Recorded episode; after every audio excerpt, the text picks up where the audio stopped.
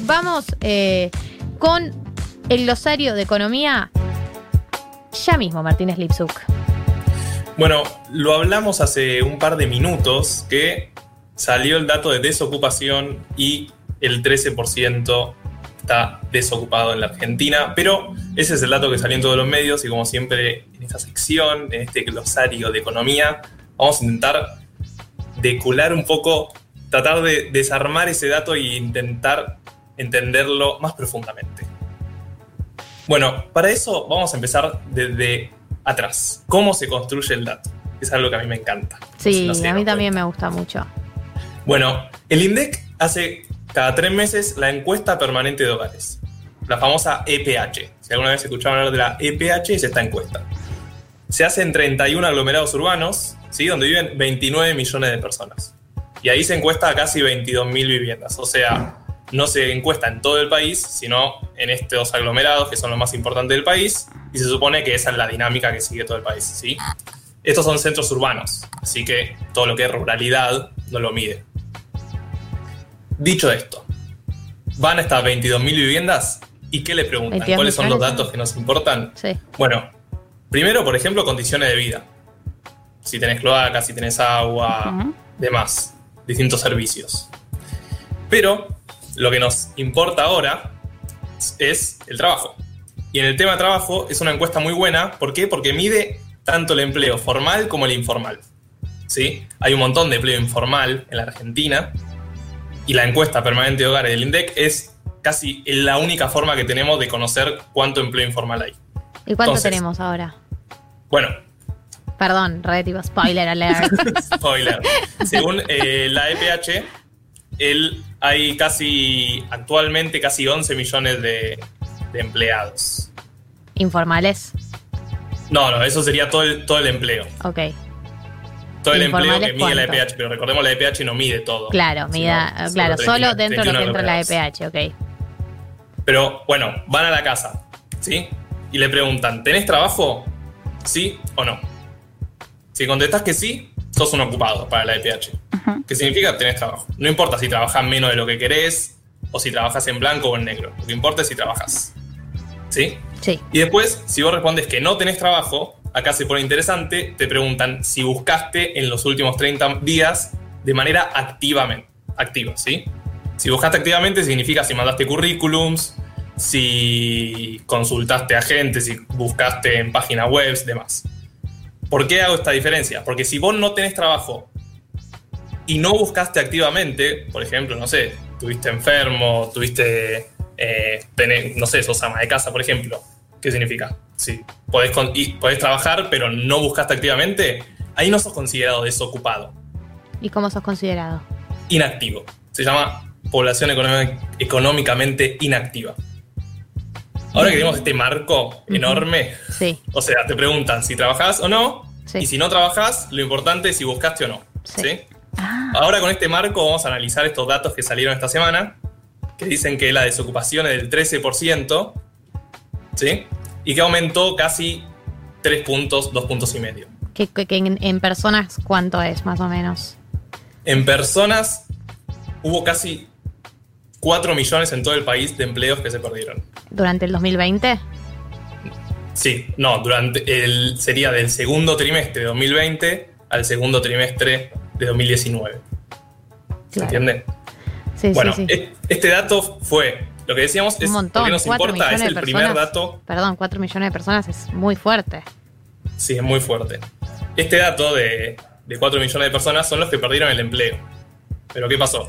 No todos de esos que perdieron el empleo salieron a buscar activamente. ¿Dentro de esos 4 millones están los inactivos también? No. Claro. Claro, o sea, dentro de esos 4 millones están los que se convirtieron en inactivos por la pandemia, justamente. Claro, no los que se quedaron sin trabajo y no buscaron, digamos. Claro, entonces, ¿qué pasa? La desocupación aumentó, pero todo lo, que dicen todos los economistas es que va a aumentar más. Este es el piso de la desocupación que va a tener la pandemia. Mm. ¿Por qué? Porque estamos analizando los meses de abril, mayo, junio, ¿sí? Que fue donde la pandemia y las restricciones fueron más fuertes. Y en esos meses hubo mucha gente que perdió trabajo, pero que no salió a buscar activamente. Claro, porque dijo, bueno, cuando se termine esto voy a recuperarlo. claro, cuando se termine esto voy a recuperarlo, o cuando o no podía salir por restricciones, o no podía salir justamente porque era población de riesgo. Entonces, el 13% de desocupados mide a la gente que no tenía trabajo y lo buscó activamente.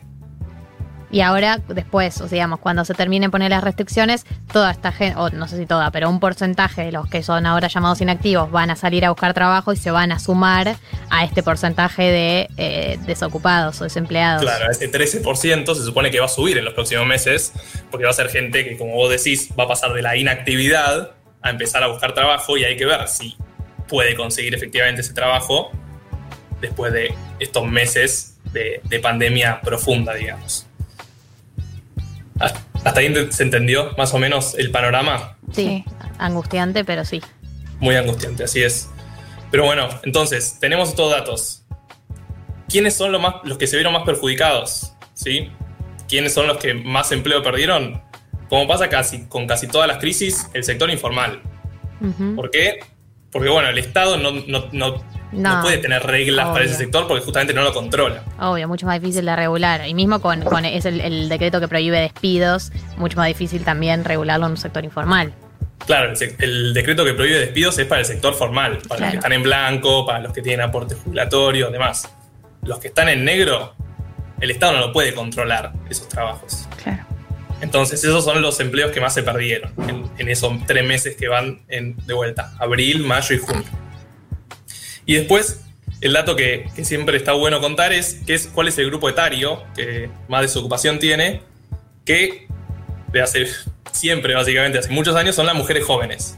Las mujeres menores de 30 años son las que mayor desocupación tienen, más de 28%. ¿sí? La desocupación en todos los grupos es del 13%, pero si analizás solo las mujeres menores de 30 años, tienen una desocupación del 28%. Ah, es un montón es altísima, así es. En los varones jóvenes también es alta, pero menor a este 28%, como les decía. ¿De cuánto es en varones? ¿Tenés el, dato Los varones jóvenes es del 23%. Claro. Bueno, ahora que están todos deprimidos. Estamos acá. el claro de Galia fue claro. hay, un, hay, un, clima de dolos que, digo, es terrible, pero la realidad es es la primera crisis que vivimos, que yo vivo con conciencia y, y, estamos encerrados en casa, encerradas en casa, y una percibe, sabe, conoce casos, pero creo que va a ser muy duro cuando salgamos de nuevo y, lo veamos con nuestros propios ojos. Claro. Claro, y ahí la pregunta es, primero, ¿qué va a pasar cuando estos inactivos puedan salir a buscar trabajo, como decíamos recién? Y después, algo muy importante, ¿qué va a pasar cuando el IFE o cuando el ATP, este programa que el Estado generó para pagar la mitad de los sueldos eh, a muchas empresas que no podían pagarlo. ¿Qué va a pasar cuando esos programas el Estado lo, saque? ¿Sí? Ya, ya el gobierno dijo que el año que viene, si no hay pandemia, no tiene pensado seguir con estos programas. Y ahí la pregunta que se abre es, bueno, ¿qué va a pasar cuando los inactivos salgan a buscar trabajo? ¿Y qué va a pasar cuando se terminen estos programas sociales? La respuesta obviamente nadie la tiene. No, claro, no, no, claro.